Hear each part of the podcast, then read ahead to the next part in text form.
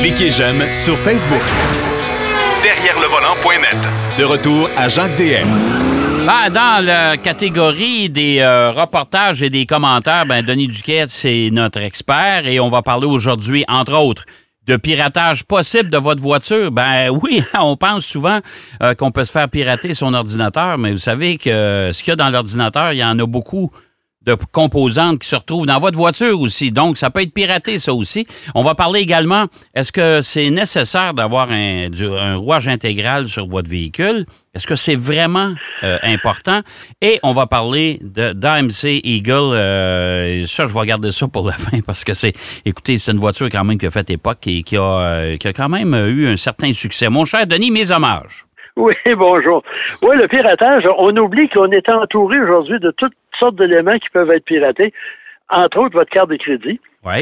Si votre porte-monnaie n'est pas protégé, la puce qu'il y a dans votre carte de crédit, pour autant qu'il y ait une puce, là, ça peut être lu par des capteurs à une certaine distance. Ouais. Le plus bel exemple de ça, quand vous avez votre carte Nexus, par exemple, ceux qui en ont, puis ils arrivent à la douane, là, quand on pouvait y aller, euh, la guérite du, du gardien était à peu près au moins 100 mètres, euh, ou 75 mètres de, de- du poste où on arrête.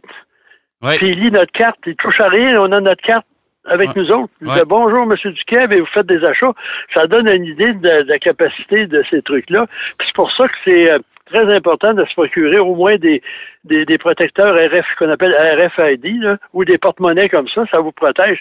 Puis la voiture, là, dans l'auto, vous êtes entouré d'éléments semblables. Ben oui, Et- hein, c'est- surtout, entre autres, avec les fameuses clés intelligentes qu'on retrouve Ouais. pratiquement partout maintenant. Là. Ça, aussi, c'est ça aussi, un problème. Là. Oui, le principal, un des éléments qu'on peut, que les pirates euh, peuvent euh, s'accaparer, c'est euh, ce qu'il y a dans votre clé intelligente. Euh, puis aussi, il y a de plus en plus, si vous regardez sur l'Internet, des protecteurs de clés intelligentes qui empêchent les gens de lire euh, la clé. Là. Oui. Entre autres, ça se vend, qu'il y a même en, en a commercialisé une pour ses propres produits. Puis en plus, euh, au niveau de le, Wi-Fi, comme disent les Français, Mm. euh, la voiture, là, c'est une espèce de téléphone mobile, euh, téléphone cellulaire sur, sur quatre roues. Là. Donc, les possibilités d'être hacké, comme on dit euh, dans, le, dans le milieu, euh, euh, sont très, très grandes. Il n'y en a pas beaucoup pour l'instant parce que, euh, sauf pour voler votre voiture, on, on s'en parle de- des caractéristiques, du contenu de votre clé, puis quand vous êtes, vous dormez ou vous êtes stationné quelque part, ben là, on va scanner votre voiture, OK, puis on va partir Ouais. Euh, sans, sans avoir les problèmes là, d'antivol, etc. Pour le reste, là, euh, il s'est arrivé aux États-Unis euh, l'année dernière, il y en a eu environ 250 dans le pays reportés, où les gens embarquent dans leur voiture, puis là, c'est marqué sur votre écran, vous avez été piraté. Ouais. Et là, on vous demande de payer un certain montant si vous voulez reprendre possession de votre voiture. Oui, parce qu'ils peuvent empêcher la voiture de démarrer. Oui. Là, on est pris Oui, de ça. Oui, puis en plus, il y a deux ou trois ans, je pense à 60 Minutes, on voit une Jeep Grand Cherokee blanche Oui. et la personne est au volant et là, il perd le contrôle total. Ouais. La voiture, lui, il veut tourner à droite, la voiture tourne à gauche, il veut freiner, elle accélère. Finalement, il s'est ramassé dans un fossé là, à très basse vitesse. C'était arrangé avec le gars des vues, là, avec les producteurs de Non, mais il voulait, il voulait vraiment démontrer que c'était faisable. C'est ça. Puis on n'est pas loin de. Il y a tellement de choses maintenant dans l'automobile que si on ne fait pas attention. D'ailleurs, les constructeurs sont, en sont très conscients, puis ils développent de plus en plus de systèmes pour euh, empêcher ça. Mais si vous, quelqu'un qui est vraiment, là, qui aurait des, des, des dessins euh, assez, euh, assez noirs, ils peuvent pirater une voiture, euh, provoquer un accident spectaculaire sur une autoroute. Euh, Ça sert de diversion pendant que à l'autre extrémité de la ville, on va faire un hold-up ou on va faire un, pas, pas, Ben, c'est- euh, c'est pour- un peu pour ça, Denis, qu'on suggère sou- souvent aux gens. Moi, je fais ça chez moi. Euh, les clés intelligentes, euh, ils sont dans une boîte de métal dans la table d'entrée. Ouais. Ça, ça, ça atténue, en tout cas, si jamais il arrivait euh, justement des pirates comme ça en face de la maison, ils pourront pas euh, scanner, si tu veux, ils pourront pas essayer de trouver ma clé, mes codes et euh, déverrouiller les portières puis partir avec l'auto, parce qu'il faut pas oublier, c'est pas juste déverrouiller les portières. Avec Non, non. ça, ils peuvent partir avec l'auto parce que c'est comme s'il y avait la clé dans les mains, là. Ils peuvent faire n'importe quoi, puis dépendamment aussi de ce que vous avez laissé dans la mémoire de votre voiture, Ouais. vous pouvez avoir des conséquences. Euh, c'est pas de la science-friction, là. Euh, regarde aujourd'hui, c'est quoi, Hyundai, là, ta voiture, là, avec ta télécommande, tu peux la faire avancer d'un terrain de stationnement quand c'est trop serré. Ouais. Euh, on n'est pas loin de... de, de- Il y a tellement d'éléments qu'il faut faire attention. Ben, il y a des pas- applications qui existent pour nos téléphones où on peut déverrouiller les portes à distance et compagnie avec notre Oh, oui. téléphone. Fait qu'on s'imagine que tout est Et faisable.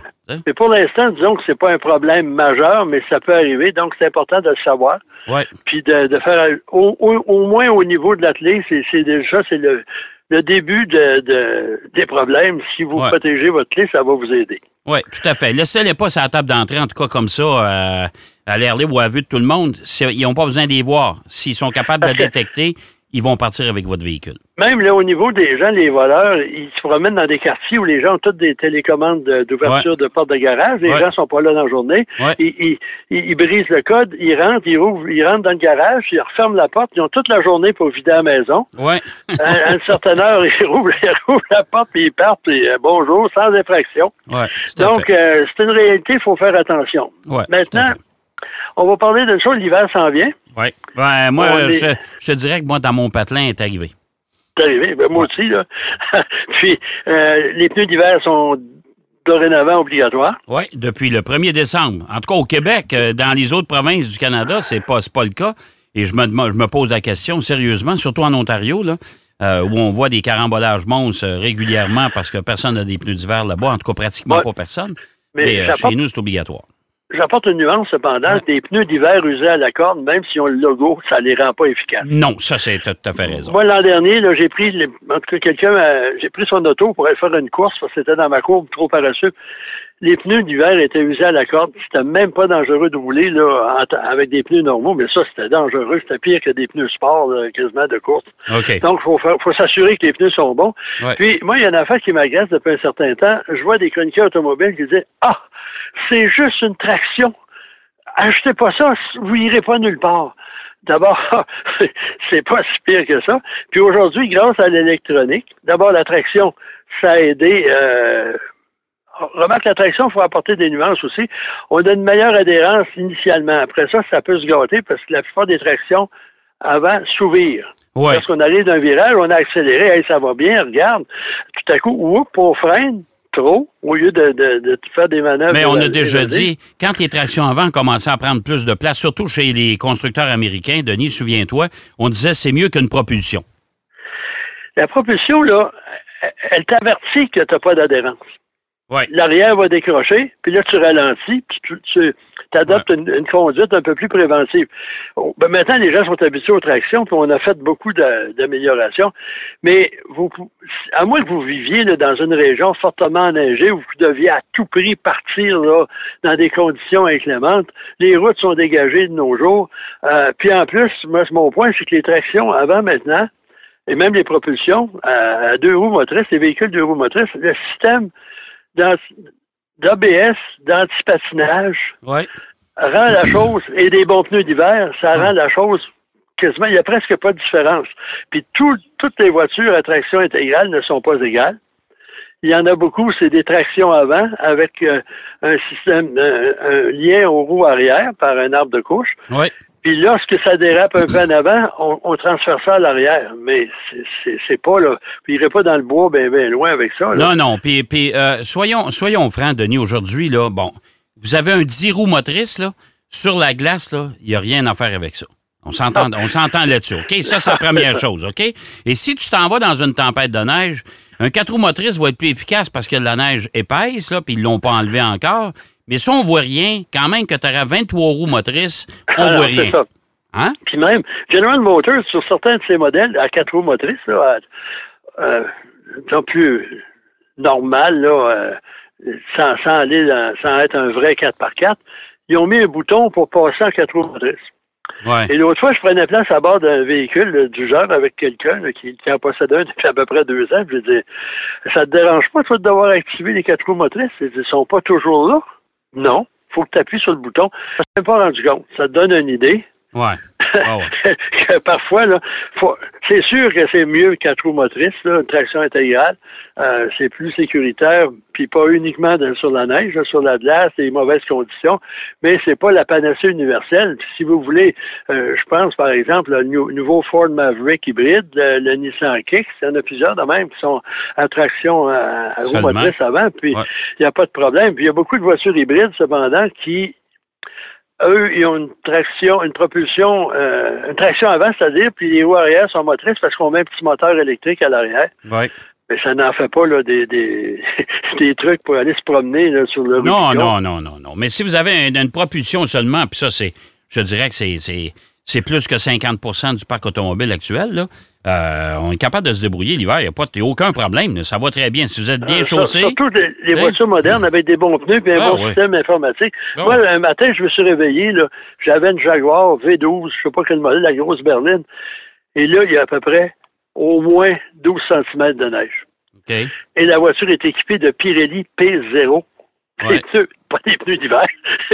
Et je me suis, fallait que je la rende chez le concessionnaire. Je me suis rendu, ça m'a pris le double du temps parce que le système d'antipatinage, il entrait toujours en, en action, mais je me suis rendu. Ouais.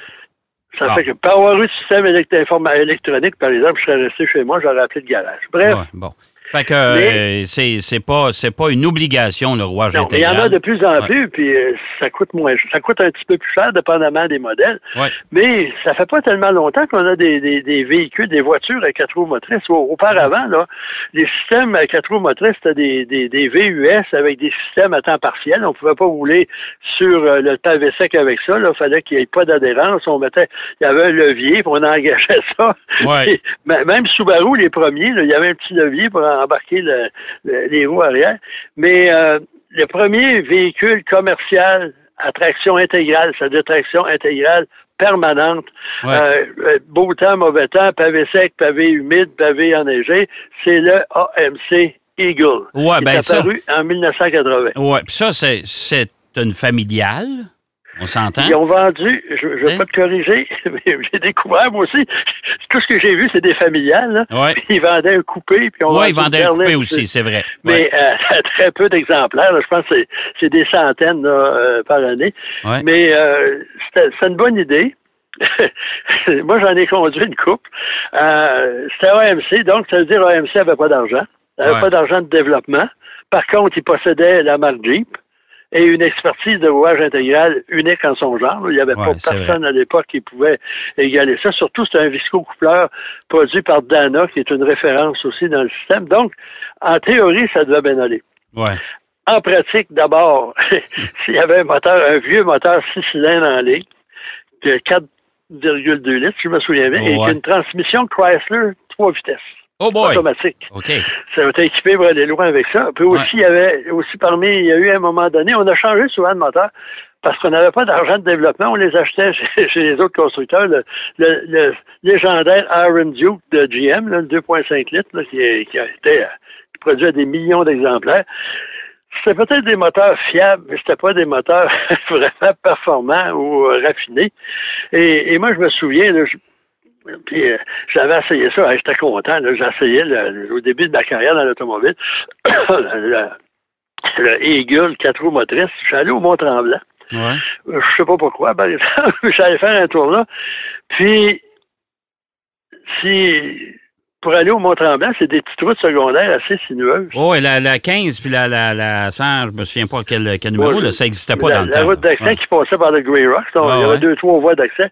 Et là, moi, je me suis, je suis parti, là, je, m'en- roulais, là, tout à coup, oups. Là, j'ai découvert les limites de la tenue de route de la voiture. Euh, je me suis fait, fait une petite frayeur une couple de fois. J'ai décidé de me calmer nerfs. Le, le comportement routier, l'agrément de conduite, n'était pas vraiment excitant. Puis en plus, typique AMC de l'époque, le plastique était d'un- d'une qualité, là, je sais pas où ils prenaient ça, là, leur fournisseur. Puis euh, ça devait venir d'un pays lointain, mais c'était d'une mauvaise qualité. Les sièges, bref, euh, c'était du AMC. Mais il y, en- mais, avait, moi j'en ai vu passablement sur la route, de ces, euh, ben, particulièrement la familiale, là, parce que Oui. les, les deux autres versions, c'était pas très vendeur. Parce que c'était drôle, parce que c'était une voiture dans le fond, mais qu'on avait levé de terre. C'est un peu. Écoute, c'est l'ancêtre des, des, des, euh, des, des cross-country puis des. des de, de- Ah oui, c'est ça. Ils ont fait, ils ont, pris, ils ont mis un peu de cladding là, sur les côtés. Ils ont Volvo est arrivé dans- avec ça par la suite. Euh, Audi, Nemeth, là, dans, dans les dernières années. aussi, mais la voiture vraiment intéressante à conduire, ça a été la Audi coupée Quattro. Ouais. Avec son ouais, d'ailleurs qui, est- qui, qui est dérivé de, de- du du Jeep Iltis de l'armée allemande. C'est- Ouais. Puis c'est euh, Ferdinand Pierre qui a, qui a développé cette voiture-là. Puis après, ben là, il y a- avec les succès en rallye, etc., on s'est décidé. Puis moi, les- la plupart des gens que j'ai connus qui ont acheté des, des, des Eagles, c'était des chasseurs, surtout des pêcheurs, Ouais. qui allaient dans des pourvoiries, puis ça prenait une voiture. Puis ils voulaient pas un Wagoneer, c'était trop cher. Ouais. Euh, le Jeep Wrangler ou CG à l'époque était trop euh, assez primitif, là, merci. Là. C'était pas vraiment excitant à conduire. Ouais. Bref, ça, c'était un, bon compromis, ma- malgré certaines réticences. Là. Ouais. C'est une finition assez hasardeuse. Puis, euh, Hey, il y en avait même, il y avait même des versions Woody, hein, avec le bois sur Oh, les oui, côtés. hey, là. naturellement, Euh, oui, à l'époque, là, le MacTac, là, ça, Oui. ça avait, ça avait ses faveurs à Détroit. Oui. Mais ça a duré à peu près huit ans, puis quand Ford, euh, Ford, excusez, quand, quand Renault a acheté AMC. euh, AMC. AMC Jeep, en fait, on achetait toujours ça pour Jeep, euh, ça s'est tranquillement euh, terminé, là, pour toutes sortes de raisons. il y en- à la fin, je pense qu'ils en ont vendu 400 la dernière année, mais il n'y avait plus de production. Puis, Bon, euh, autres, ils ont décidé d'investir dans le Jeep Cherokee puis d'autres choses que, que ce. Mais euh, je, me, je me souviens d'AMC Eagle, ça, comme c'était hier. Ça, je me souviens de, parfaitement de ça. Hey, mon cher Denis, c'est déjà tout le temps qu'on avait. Bon, ben, Ça on vite. va hein? aller pelleter. Ouais, ben, on va gratter, là, parce que, On euh, disons n'y a pas de il y a grandes de neige accumulations. Non, tout à fait. Écoute, euh, bonne semaine, mon cher Denis, puis on se reparle la semaine prochaine. C'est une bonne semaine à tout le monde. OK, bonne semaine, Denis. Euh, parler de AMC Eagle, pour les plus vieux d'entre vous, vous en souvenez de ces véhicules-là, haut sur pattes, et euh, pour aller faire aller à la chasse ou à la pêche? Oui, c'était parfait. C'est une voiture pour aller à la chasse ou à la pêche. On a parlé, oubliez pas, là, cachez vos clés dans la maison. Allez pas, laissez pas ça dans le- sur la table d'entrée. Euh, pour le piratage, c'est important. C'est un phénomène qui va probablement euh, prendre de l'ampleur avec les années. Et, euh, bien sûr, si vous avez une traction, si vous êtes bien chaussé, il n'y a pas de, pas de danger. Vous allez passer un bel hiver. Comme tout le monde, on va aller faire une pause. Au retour, Marc Bouchard nous parle de son essai du centre d'achat sur quatre roues, le Grand Wagoneer. Derrière le volant. De retour après la pause. Pour plus de contenu automobile, Derrière le volant.net.